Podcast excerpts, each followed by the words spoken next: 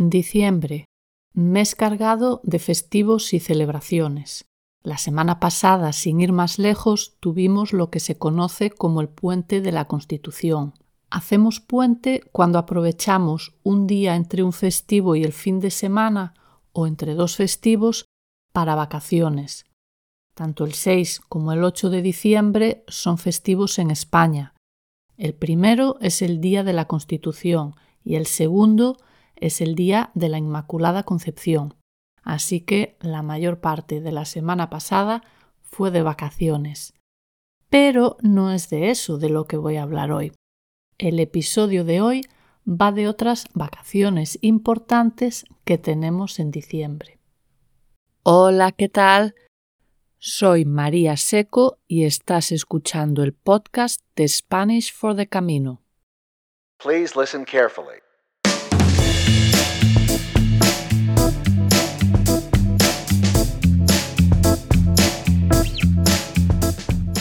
Antes de entrar en materia, te recuerdo que en la descripción del episodio tienes el enlace donde puedes conseguir las transcripciones de todos los episodios. Y ahora sí, vamos con el tema de hoy, que como ya habrás adivinado es la Navidad. Los meses de invierno suelen ser un periodo bastante tranquilo en el Camino de Santiago. Hay pocos peregrinos y muchos albergues están cerrados pero hay quien prefiere caminar en esta época del año. Si tú eres una de estas personas, te interesa saber qué te vas a encontrar durante estas fechas. Y aunque no tengas pensado caminar durante la Navidad, igual te interesa saber cómo la celebramos en España. En primer lugar, debes saber que hay varios días festivos. En esos días las tiendas van a estar cerradas Así que tenlo en cuenta a la hora de organizar tus comidas o en caso de que necesites comprar algo. Pero vamos en orden, con las fechas que son importantes y qué pasa en cada una de ellas. El 22 de diciembre es el día de la Lotería de Navidad, también conocida como el Gordo. Este es el comienzo no oficial de las celebraciones navideñas. Casi todos en España juegan a esta lotería, incluso los que normalmente no lo hacen. Y es un evento enorme. El sorteo se retransmite por televisión y dura al menos un par de horas. Te sugiero que busques algún vídeo en Internet porque es bastante curioso.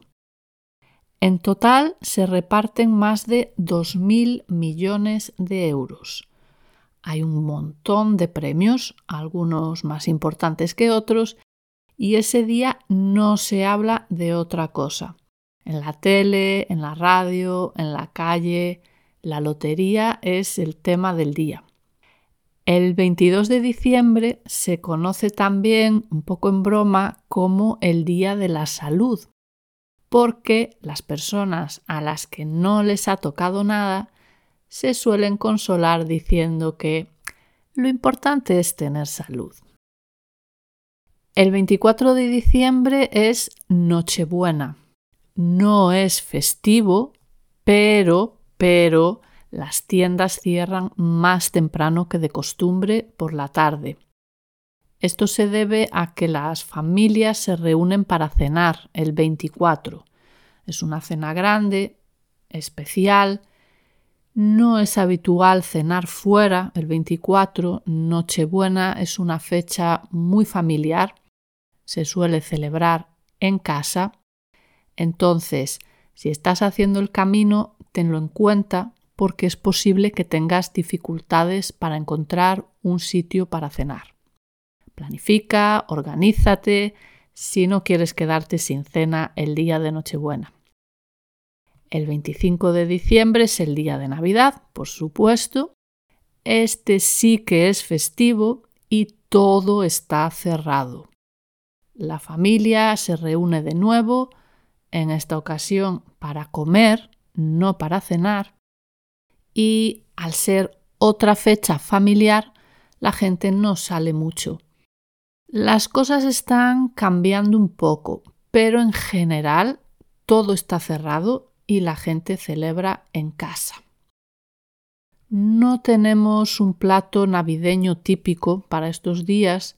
Lo que la gente come en Nochebuena y Navidad varía mucho de una región a otra e incluso de una familia a otra. Lo que sí tenemos en común son los dulces. No importa dónde estés, siempre va a haber turrón, mazapán y polvorones, los tres dulces navideños más típicos. Hay muchos más, pero estos tres son los principales. El 26 de diciembre, que es festivo en algunos otros países, no lo es en España. Es un día normal y corriente. El 28 también es un día normal y corriente, pero además es el Día de los Inocentes.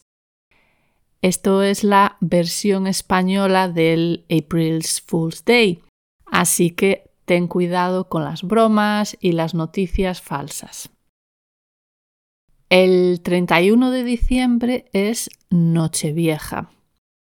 Al igual que la Nochebuena, no es festivo, pero las tiendas cierran temprano.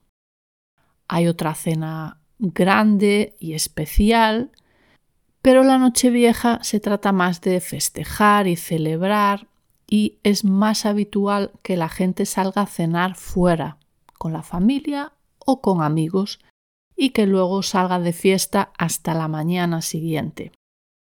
Tanto si cenas fuera como en casa, lo que hay que hacer a medianoche es comer 12 uvas, una con cada campanada del reloj. A esa hora todos los canales de televisión conectan con algún reloj importante para que todo el mundo pueda ver las campanadas. En la televisión de Galicia, por ejemplo, suelen conectar con el reloj de la Torre Berenguela de la Catedral de Santiago. Si consigues acabar las doce uvas, tendrás buena suerte en el año nuevo. Ya te aviso que no es fácil. El 1 de enero es el día de Año Nuevo y es posiblemente uno de los días más aburridos del año mucha gente sale de fiesta en Nochevieja y no vuelve a casa hasta la mañana siguiente después de desayunar un chocolate con churros. Así que ya te puedes imaginar que muchos se van a pasar buena parte del día durmiendo. Además, es festivo, por lo que todo está cerrado. Así que, como te decía, es un día bastante muerto.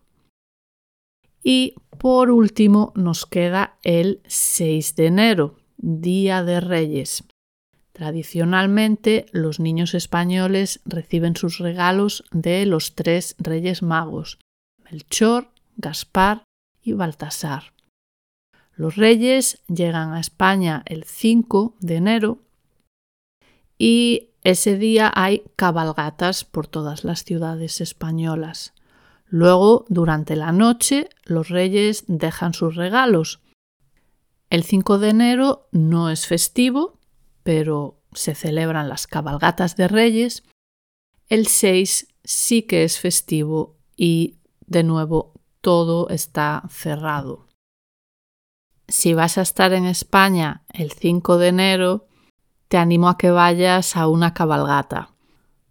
Son muy divertidas y, quién sabe, si has sido bueno, tal vez esa noche los reyes te dejen algún regalo.